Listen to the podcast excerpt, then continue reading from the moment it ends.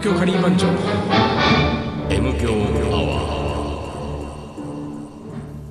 ー。はい。こんばんはリーダーです。水野です。はいというわけで第8回目もう7月に入ったね。あのさもう結構暑くなってくるけど相変わらずうん。自転車ですか移動は。自転車ですよ。どこへ行くのも自転車。暑いでしょ。暑いよ。もうさあのケツのところがさ、ちょっと薄いズボン履いたやつだ、もうビショッとなってさ そんなに？自転車から降りれないんだよ。そんなになそんなに。俺結構汗っかきだからさ。だから結構ね長時間もうね3 4 0分チャリンコで移動するともうね、もう降りれない。チャリンコから降りれないもの、ね、う絶対ねおもらししたと思われるから 降りれないんだよ。それどうすんの？だって降りないわけにいかないでしょ。降りないわけにはいかないけど、あのなるべく、こうだからチャリンコでゆっくりしてるわけ。一生懸命こがずにゆっくりとさ、はい。もうリーダーの自転車歴は長いよね。長いよ。俺はだってもう何年ぐらいなの？あのーもう目黒住んで18年で、うん。もちろん目黒住んでからもうチャリンコ移動だし、うん。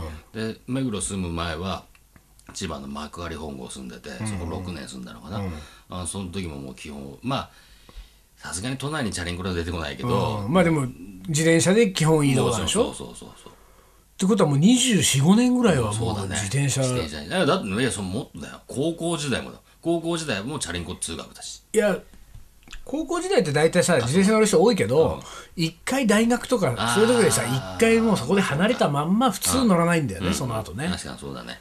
でもうずっとなわけでしょ？ずっとチャリンコ。だからもうなんかここ何年かの自転車ブームなんてももうさう何なのと。一言申したい。物申したいわけね物申したいねあれね。もうさ、とにかく最低限のルールは守ろうぜと。自転車は左。そんなにそこも守らない人そこもも守んないやついるからね。だから最近はさちょっとうるさくなってさ、自転車は車道だみたいな話になってるじゃだからなるべく車道走るようにしてるけど、その車道走ってる時に、逆走してくるやつがいるんだよ車道を、はいはいはいはい。あれはねお前免許証持ってんのかって聞きたくなるね。やっぱりね、うん。こっちは二十何年分そう30年分ぐらいの免許証をね。実際さ小学校の時、自転車免許証って取んなかった、ないよ そんなの。俺で岩手でひずめ小学校っつうんだけどさ、そこでは小学校3年になると自転車免許証を取れるのよで自転車免許証持ってないと自転車に乗っちゃダメなの。そうなの？そう。だって1年2年だって乗るじゃん全然乗れんだよ。乗れるけど、あの家の近所とかはのはいもちろんあのそれ乗ってちょっと出かけるとかダメなの、免許証持ってないと。だかあらあのね俺小さい時に小だから2年生か3あもしかしたら4年生で取んのかな？ちょっとあれは覚えてないけど、細かくは。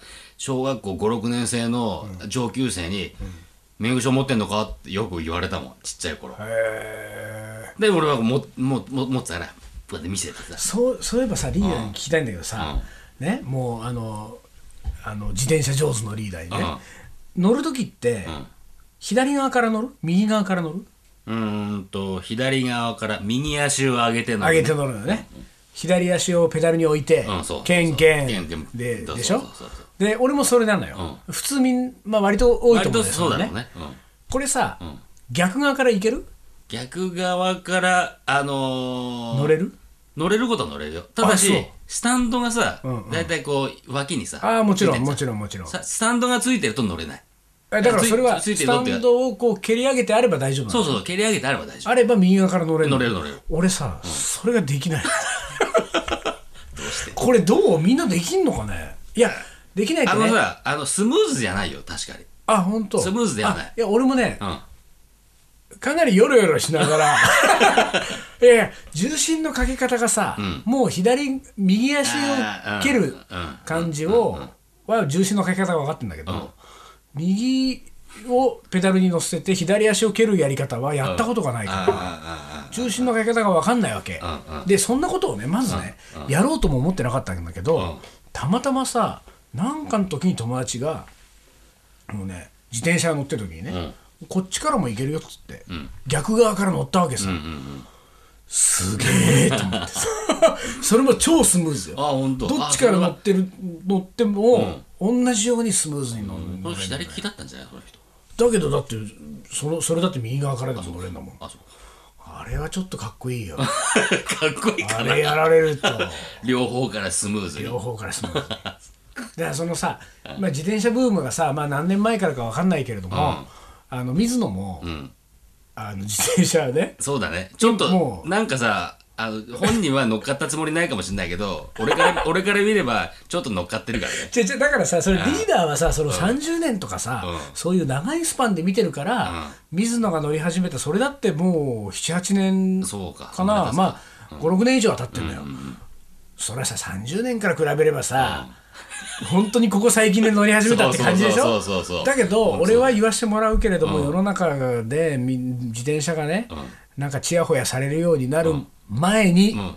乗り始めたのよ。乗ってた？僕は確実に。うんうんうん。でそれはたまたま知り合いから自転車をもらったわけ、ああそうだ。なんか言ってたね。これもういらないし全然乗ってないからあげるって言って、でああまあ自転車でじゃあちょっと普段動いてみるかっつって自転車乗り始める、さその時にさまあ今でも覚えてんだけどもうカリー番長ももちろん始まってたからさ、でリーダーはもう昔からのさ、もうカリー番長切ってのね、自転車でそうチャリンコ乗であのーリーダーにね俺はね、俺もちょっと自転車仲間に入ることにしたと、うん。ね、俺もじこれからは自転車だっていう話をしたわけ、でおおいいねいいねって話になって、である時恵比寿の徳ちゃんでね、うん。まあ毎度毎度。毎度毎度。恵比寿の徳ちゃんで。焼肉焼きながら、カリーマンチョのメンバーで打ち合わせしようって話になって、で恵比寿に当然俺はさ、その日はさ、リーダーには初めて自転車に乗っていく俺を見せるわけですよ。ああそうね、け。徳ちゃんに行くのに。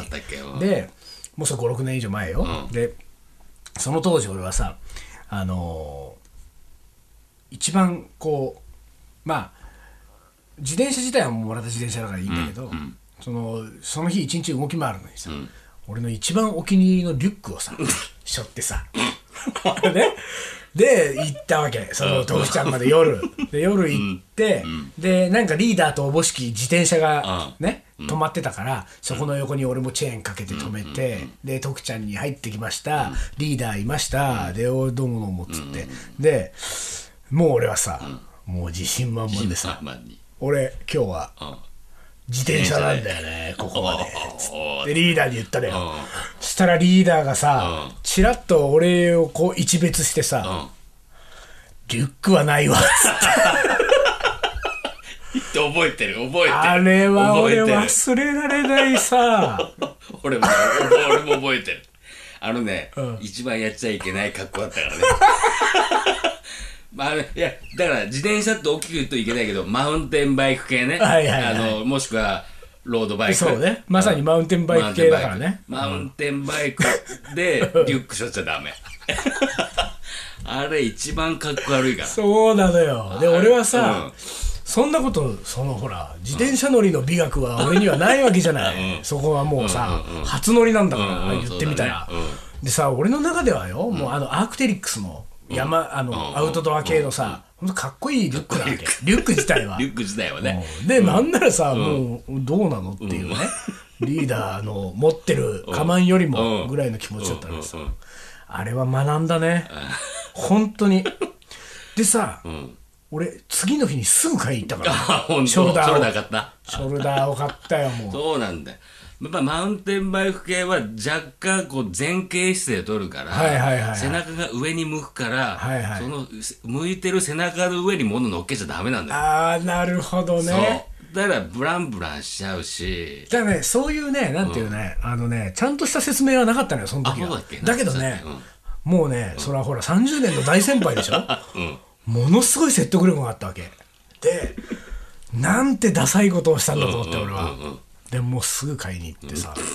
あのまあ、今でもいるけどね、あの4 5 0代のおっさんはさ、マウンテンバイクになんならヘルメットもかぶってさ、まあ、ヘルメットはいいことだけど、まあね。ヘルメットかぶって、大体リュック背負ってんねん。そうね。そうね。まあリュック安定ピタッとするから安定してると思いきや、意外とあのじゃあリュックからなんか物出そうかなって時にさ、うん。いちいちほ下ろさなきゃダメでしょリュックって。そうなんだよね。ね。まあね。だからショルダーはくるっと回せばさすぐ出せるみたいな。やっぱり長年乗ってると違うんそうだよねそれね。んねリュック背負っていいのは BMX ね、ああなるほどね。BMX はあーでもそれは分かる分かる。様になるもんね。そう様になるんだよ。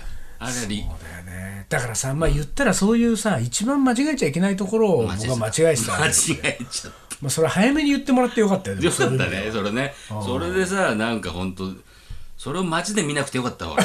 水野はさええだよね。水野がさなんか さっそうとさね。なんか自慢げにさチャリンコ乗ってさあえー、リュック？見なくてよかったわ本当に。いやいやいや本当ね。ほんといやチャリチャリンコでさ思い出すんだけどさ、チャリンコ千葉に住んでる時なんだけどさ、チャリンコを津田沼から幕張本郷までね津田沼の予備校がやってたからさ、はい帰る時にさ、もう結構チャリンコはさやっぱりこう外に置きっぱなしだからさ、まあ、錆びてきたりまあするわけじゃん。なるよね。雨ざらしでそうね雨ざらしになっちゃってさ、でまあ気にせず乗ってたんだけど、幕張本郷の駅ってこう高架になってるの高くなってるのね、うん。その駅か駅前を通って要は坂をぐーんと下って家に帰るんだけど、でその坂をぐーんと下ってる途中に、まあちょいとこうブレーキかけるじゃない、うんそうだね。ね。ブレーキかけようかなと思ったらバツンってさブレーキ切れたことがあるんだよ。おおでさもうどうしていいか分かんない。そうだよねさえ両側切れたわけあのね聞いて、まず大体乗ってる時スピード乗ってる時って後ろからかけて後ろからこうキューってかけて、うんうん。ちょっとやばいかなと思ってギュッとかけるわけさ。そうだね。で、その後本当に止まる時に前もプラス出るわけじねうんうん。で左をキュッキュッキュッってかけてる途中にバツンって切れたから、左がそうああ左がバーって切れた。で右を慌ててギュッてやったら右もバツンって切れたのよ。え えー、と思って。もうさこのまま交差点に突っ込むからさ。そうだね。やばいやばいやばいと思ってもう、んかかとついて。ギーッそれでも車通りはどう普通にあるところ。なのあるところあるところ。怖っ。もうね心臓バクバク。もう飛び降りるわけにもいかないし、ね、飛び降りるわけいけないから足ついてさ。足ついてなんかこう何？ズズズズズズズズみたいな、はいはいはいなんかそそれでなんとかスピードを落として交差点前まで交差点前でうん交差点前にこうなだらかになるからさ、うんそこで止まれたんだけどさあれは怖かったあのね両方切れると思わなかったよ。そうだよね。あれは怖いよ。なんかささっきこんな話をちょろっとしたらさ丹野くんも聞いたことがあるってさ怖かったでしょ？あそう。ね。それ坂道。坂道あの土手のさこ土手？もう道じゃないの？土手ってとこがいいよね？土手で何してたんだよママチャリ乗っててさ、うん。チャレンジしてみたかったんだよこの坂道を。坂道こう普通に下らずにうん。ま、っすぐこうねうん。坂道を、わかる。でもわかチャレンジよ。るそのチャレンジわかるよ。ちょなんか直角直角行ね行みたいなそうそうそうう。んうん。ギューッつやっぱりブチーンって切れて。うん両方切れた。そう。でその川に突っ込みそうになって、うん。途中で出してあこけて。そう。ああじゃあそれはもう降りたんだ。飛び降り降たんだ。りた降りた。で自転車は川に突っ込んだとすごいね。あいやだからね気をつけないとブレーキが切れるぞってことちょっと怖いな。これはねあの本当俺今は結構定期的にブレーキ変えてるんだけどあ本当に？ワイヤーを自分で。あ本やっ当ぱり今も雨ざらしだからさ。リーダーは全部自分でやれるからね。全部自分でやる自から、転車はね。もう全部直しますから。タイヤ直すわ。ペダル直すわ俺なんかもう全部持ってくからね。でもねそっちのが確実よ。いやいや確実だけど本当はね、うん。憧れてるわけ。やっぱりさ愛車はさそうね自分でいじれた方がね。そう。でその愛車との対話だから。ね。そうね。どうだいっつって。そうだね、ん。どうだい調子はと。そうそうそう、ん。それをさ人に預けちゃさ、それもう水野なんかちょっとあれだともうすぐ持ってってさ で面白いそしたらね、うんうん。あの白金のさちょっとこじゃれたさ、自転車があるわけ、でさその辺りをさ時々通る機会があ,、あった時期があって、でそのそこにあのまあよくまあちょっとあの何？えー空気入れとかもない頃ね、うん。にはそこで入れたりとか、あのグリップ変えたりとか、ライトとかな、よく盗まれるじゃない、あれを変えたりとかっていうのをよくそこでやってたわけ、そしたらさそこはさまあ新しい店なんだけど、いもういかにもさ自転車好きですっていうあんちゃんたちがさ、俺たち好きな自転車でやってこうぜみたいな感じの店なのよ。でさ俺のあの自転車はビアンキなんだけど、あのイタリアのね、でビアンキまあつってももらいもんだからさ、そのもらってる時点でもうそのくれた人がもう何年も前からだから、もうそれこそ20年ぐらい前のモデルなわけ、もうすっごい古い、だから今のビアンキを自転車で見るとさ、まるでその同じ自転車とは思えない、ね、同じビアンキとは思えないぐらい。の、なんだけどでそれこう行くとさ大体こうやっぱり好きな人とか知ってる人は見るとさ、うわーこのビアンキもう今ないですよ。全然見ないとかさ、これは古い方って言われるわけ、でそれはなんか若干嬉しいんだけど、そのその白金の自転車屋に行った時にさ、眼鏡をかけたひょろっとしたあんちゃんがね、いろいろ対応してくれたけ。どその時はグリップを変えるかなんかだったんだけど、でもう本当にもう自転車が好きだっていう感じのあんちゃんでさ、でそのあんちゃんが、あのまあやっぱりその話をしたのよ。このビアンキあ、すっげえそうそう。これは古いいいビアンキですねっつって。でその俺のビアンキがさあのいわゆるあの黄緑色、うん。ね。ビアンキビアンキといえば。うん。ビアンキグリーン。ビアンキブルー。なんていうのなんとかって言うんだよね。知らないの？知らないのよ。俺あんまりそういうところはさ。ダメねリー。なんだっけ？俺のリーダー超えちゃったかねじゃあ。俺さあのここ間違わないでほしいんだけど俺はね自転車がそんな好きってわけじゃないのよ。チャリンコに乗ることが好きだからさ。あーまあねまあねチャリンコまあねの知識はないの意外と、うん。あの直すことはできるけどメーカーそんな知らないしさ。ああそうだね。ん。そうだね。そういうことよ。まあ俺もねそんな別にこだわりはないのよ。そのもらいもんで乗ってるぐらいだから。もらいもんだからねなんだけどそれね。チェレステっていうのよ。チェレステってそのビアンキのあの黄み黄緑色。もう要はビアンキといえばあの色じゃあんでそれはチェレステっていうらしいのよ。でそれもその時に俺初めてそのあんちゃんから聞いてでそのビアンキの話をいろしてこれそうなんですよって僕はでもこれもらいもんなんであんまりよく分かってないんですけどって言ったらあんちゃんがね多分その大好きな自転車のことだからこう教えてあげようと思ったんだろうね。でいやそのあんちゃんがさ、いろいろ喋り始めてさ、自転車のこと、ビアンキをね、でこれこのカラーは、チェレステって言ってね、でこれビアンキって言ったらもうこれ定番のカラーなんだと、でチェレステはね、イタリア語で空っていう意味なんだと。もうね、こういろいろこうさこ小ネタがやっぱり出てくる小ネタ出てくるね。これもうでああそうなんだと思ってまず俺はチェレステも初めて聞くわさ、そうそれが空だっていう意味だってもちろん知らないしさ、でああそうなんですかっつったらさその後にさワンちゃんがさこうやって言ったんだよ。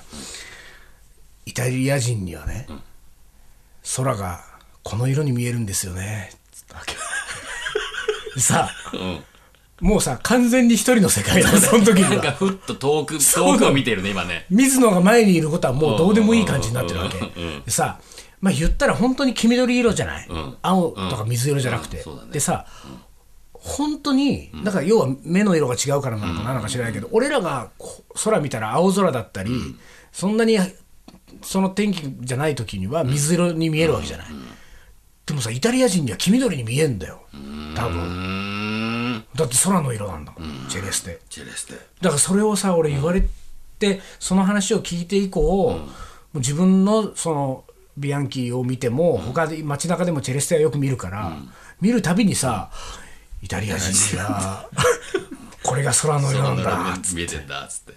いい話聞いたなと思ってさ。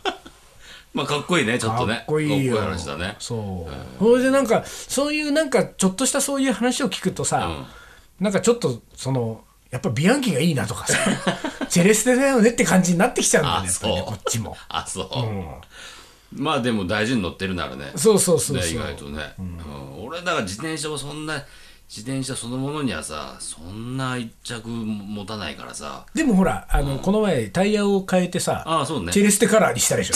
エステじゃねえよ。花柄。え、違う違う、緑にしてなかった？それちょっと一個前な。あ、もう変えたの？もう後ろだけ変わってる。今後ろ花柄。花柄になっててこれまあ評判悪いんだ。花柄。さあ、ブルーの花柄。それはさ、両方花柄にするんだっていいけどさ。あの全然違うからで、前輪は緑が残っててさ。後ろブルーの花柄 俺の場合はさ安く買えた時に買うだからさ。あなるほどね。安く売ってたからあのあこれ買おうと思ったら1本しか売ってなくてさまあ1本、まあいいか。後ろがもうすり減ってっから後ろだけまず買えようと思って、で後ろ変えてさ。で近所によく行くチャリンコ屋があるんだけどさ、そこはさチャリンコで分かんないことがあるとそこに聞きに行くのよ、はいはいうんおっちゃんいいおっちゃんがいてさ、いいおっちゃんって多分ね俺とそんな年変わんないと思うんだけどさね。まあ、そのおっちゃんに聞いてでチャリンコのさそのタイヤ変えた後に、まだこの間行ったのよ、したらさ「おタイヤ変えたね。自分で変えたの?」でそうなんですよ」ってさ、うん。この花が柄も高いんだよねこういう。おおはいはい。のはさそうなんですよ。でも安く買ったんですよ。何？ヤフオク？って言われてた。ドンピシャリそうなの？ヤフオクで買ったってこれ自転車の世界ではもうあれなんだ。うん。安く買おうと思ったらヤフヤフオクなのオクなのかもしれない。まあ、俺は知らないたまたまさヤフオク見てたらなんか安く売ってたからあ買おうと思ってさ。でもそれでさ前輪今度どうすんのよ？前輪はにしないとおかしいでしょ。でもそれをそれはさ本当買うと1本4000円ぐらいするやつだから高いから俺は高い俺には高いからまた前は安いのが出たら買おうかなと思って。まあでもさ乗れればいいからさあそんなに格好つけてもしょうがないんですよ。自転車にはね。そういうことそういうこと。だからそれはね俺もそう思うよ。だからで下手にさなんかカスタマイズどんどんしてさいい感じにしていくとまたパクられるじゃない。ね、だからこんな裸からのこんなの誰が持ってくんだっていう状態にしといた方がいいんですよ。でパッツ遠目から分かるしね。あお俺んだってすぐ分かるしね。そうだよね。だから超カスタマイズした上にリュック背負ってんのが一番ダメでしょ、ダメだね。ダメだね。皆さんもリュックはしょわないように、気をつけてくださいね。気をつけてください。はい。そんな話でした。東京カリー番長。思い出コレクター。はい。今週も来てますか？てみましょうね、はい。えー私の彼は本当にお金がないうん。これまでも、えー彼の金遣いや貧乏さについて何度も喧嘩してきたと。そんな中起きたカレー事件。うん。カレーは学食メニューの中で250円と、えー安くがっつり腹にたまるメニューとして貧乏な彼にとって主食のなようなものだったと、まあ大学生なんだねこれ多分ね、えーある日彼が、えーカレーを買いに行こうとした時その場にいた彼の女友達が「私のも買ってきて」と言った。人のいい彼はいいよと、えーその子の分も、えー買ってきてあげた。しかし、えー彼のお財布事情にピリピリしていた私は彼女には何もおごらないくせに他の女にカレーをおごるんだと激怒してしまった。それは怒るよね。あるわそれ、えーそこから大喧嘩が始まり、その結果距離を置こうというところまで来て。しまうまでいった。あ250円のカレー一つで起きてしまった大喧嘩。でもこれのおかげで私と彼の絆はより一層深まり今でもずっとラブラブですって。なんだなんだなんだ結局そう。え何それ。結局ー、のろけたかった。結局のろけたかったんですよこの人はこれは途中まで盛り上がったよ俺も読みながら。またもう別れたか。別れた。別れたかみたいな、ね。あカレーきっかけで別れるねね。話はねね。いっぱい聞きたいわあけですよ、前もあったもんねそういう話はね。カレーきっかけで付き合ったりする話もいっぱい聞きたいわけですよ、だけどカレーきっかけで何これ別れそうになって絆が一層深まりました。今でもずっとラブラブです弱っちゃうなこれ。本あっちゃうねこういうのはね。当にね。ね。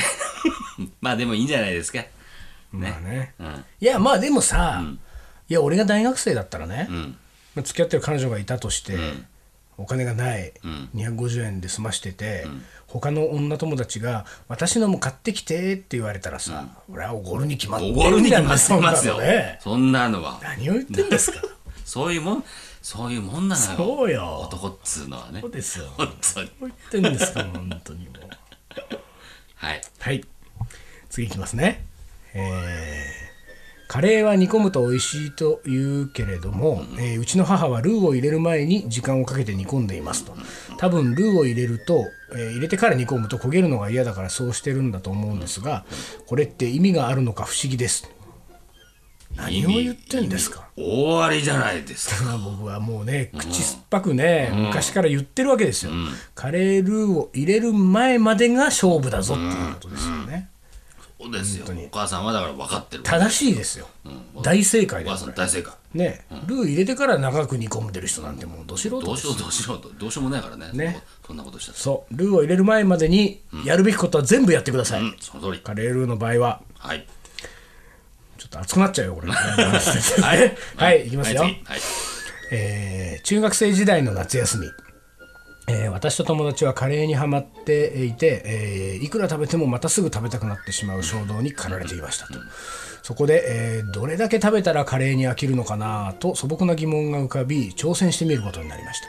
毎日いろんなカレーを食べても飽きないもので4日間朝昼晩、えー食べ続けました。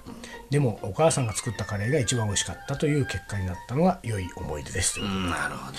まあほら4日間朝昼晩だから3412食連続カレー、ね、まあまだまだ甘いね甘っちゃらい甘っちゃらいね。甘っちゃらいよこれ、ね。うちのリーダーなんて。もうね365日。えカレー食べ続ける。食べ続けえ、るんだ。それねやったんでしょ？やりました。大学生の頃に。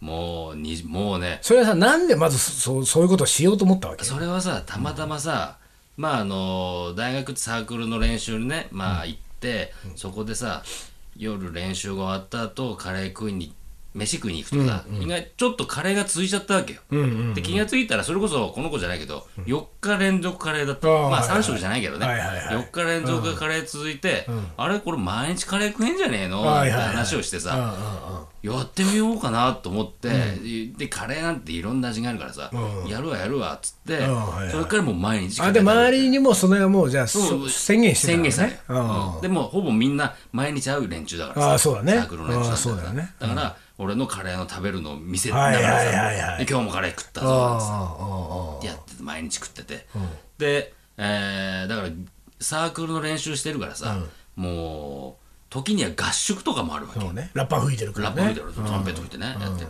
で合宿があっても、合宿の中でも俺だけ別メニューだそうだよね。だから要するにそのいろいろこう大学生活も送ってると、いつもカレーに巡り合えるとは限らないと限思うね。らないからね、うん。カレーがない環境にもあるから。そうだよね。もうさだからまあもちろんだから合宿になると、その合宿先のさ人がね、お料理作ってくれるわけだからさ。そうだよねまあ決まってるわけだからね。うん。で1週間合宿するんだけど、泊まるんだけどカレーは1回出るね。ね。1回出るのは分かってる、じゃあそのそれ以外の5日間どうするんだそうだよね。その時こそレトルトですよ。ああレトルトの登場ですよ。持参してって。レトルト持参よ。まあ絶やすわけにはいかないからね。そうそうそうだからみんな晩ご飯でさいろいろさとんかつだ、はいはいはい。なんだ魚焼き魚だ、食ってる隣で俺だけ一人レトルトがね毎日それはさどうなの？気分としては。気分としてちょっとね惨めになってくるあののね失敗したなと。ああね言わなきゃよか言わったなと。なきゃよかったなとでもまあやめたらかっこ悪いしね。そうでもここまで来て下がれない引き下がれないじゃない？あでまあそのカレー嫌いそんな嫌いじゃねえしさ、まあ、うん食ってやるわと思って食い続けてで、まあ、合宿もしました、でコンサートもしました、はいはい。でその当時ちょうどね阪大と京大の連中と、あのこう交流があってさ、はいはい。大阪大学京大学ね、で関西ツアーっていうのがあってさ、あはいはい。明治、ん。は大阪、京都だこ3つの大学が、京都と大阪でコンサート。コンサートやるんだ。うん。でそのコンサートツアーやってる最中も、365日食べるっていうそうだね宣言してるあったからさ。だ,、からさ阪大のやつとかさ京大のやつにも知れ渡ってるわけ。よ、まあね変なやつがいるぞと。変なやつがいるぞと。あの明治のあれなんだっけビッグサウンズソサエティの。明治の BS に、カレーを毎日食ってるやつがいるぞたらさ一度食べす食べてる姿を見たいっていう人が出てくる。何なのと思ってさ。いいねそう。いいね。で大阪行った時にさ、大阪阪大のさあ人たちがさ、あの毎日食べてんだってみたいな話になってさ、じゃあちょっとお BS の伊藤がそうそうそう。あのねちょっと美味しい美味しいカレー屋あるからすごいとこあるかはいらはい。ちょっと行こうってさで連れてかれたらココイチなのよ。大学生のね。大学生ココイチ。でココイチでさ今はやってないのかなその当時さ 1300g のああやってたね。ね。全部食べると全部食べるとみたいなそんなのあってさ、ちょ、これ食ってよって言われてうんさ、でさすがにさ、俺さ、大食いじゃねえからさ、いや、それは勘弁してくれと。で、普通のカレーで許してって、普通のカレーで食ったんだけど、でさ、俺が食ってるのみんなさ、ただ見てんだよ。一緒に食ったたりしないのよ。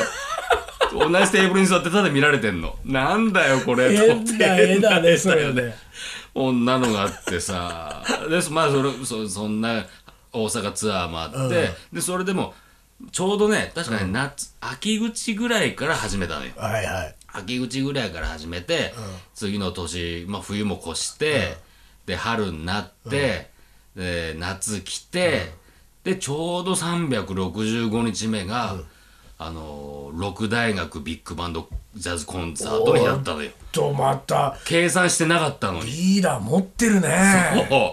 ほんでそして365日六大学のそれってだから言ったらまあ1年で一番メインのそうだね。ねうちらの中ではそうだね。メインのイベントだね、もうろビッグバンドで熱いさ六大学が集まってコンサートをするわけだからさ。それ365日でさああ計算したら今日365日だっつって。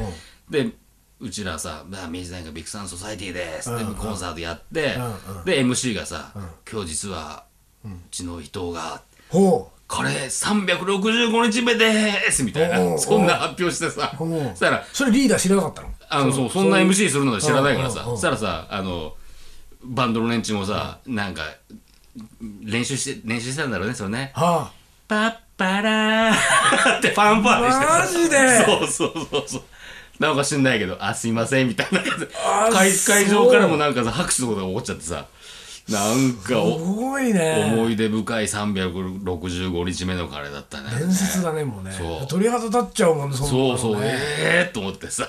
鳥肌の立つカレーですよ。鳥肌立つかあったねそんなカレーね。あそう。そんなことやってたよ。なんなんかいい話持ってるねこれね。思 い意出話外とねね。意外とカレーではね ちょっぴぴぴだって。そんな365日すごいね。そうそうそうそう。リーダーあるねこれ。意外とねちょいちょいやるよ。あー。で今もじゃあその時のメンバーはだから、やっぱりああ盛りはやったよね。そうそう今でもっていう感じなの。カレーの人って言われてるからさ。だからカレーしばらくさカレーなんかから遠ざかってたけど、カリー番長さ13年前や初めてね。やりだしたわけじゃん。してでその当時はさもうさ俺もさもう楽器もやってないしさ、もうあんまり交流はなかったんだけど、ねいついこの間もさビッグバンドのさ、そのね、明治大学の50周年、うんうんサークルの。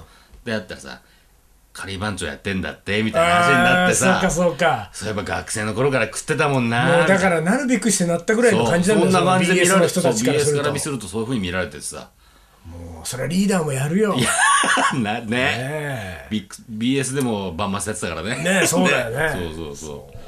そんな話でそんな話でした。365日の。いいねこの最後はリーダーのカレーの思い出話で。そうだね。俺のしまいましたね。思い出でした。はい。じゃあそんなところで。はい。今回は。ね。メールアドレスだね。メール言っときますか一応。ね一応ね言ってみましょうじゃあカレーの思い出思い出コレクターの、えーまで、えー送ってください、えー東京カリーアットマークヤフー .co.jp 東京カリーアットマークヤフー .co.jp まで皆さんのカレーの思い出を教えてください。はい。というわけで第8回目チャリンコの話からはい。なんか最後は俺のカレーの思い出話。ね、リーダー尽くしだったね これねそうだねなんかいいね。今日は俺のスペシャルみたいな。俺のスペシャルっていうのもあれだけど。はい。というわけで、えー今週はこの辺で終わりましょうか。はい。東京カリー番長の M 強アワー。この番組はリーダーと水野がお送りいたしました。はい。じゃあ今週はこの辺でおつかりお疲れ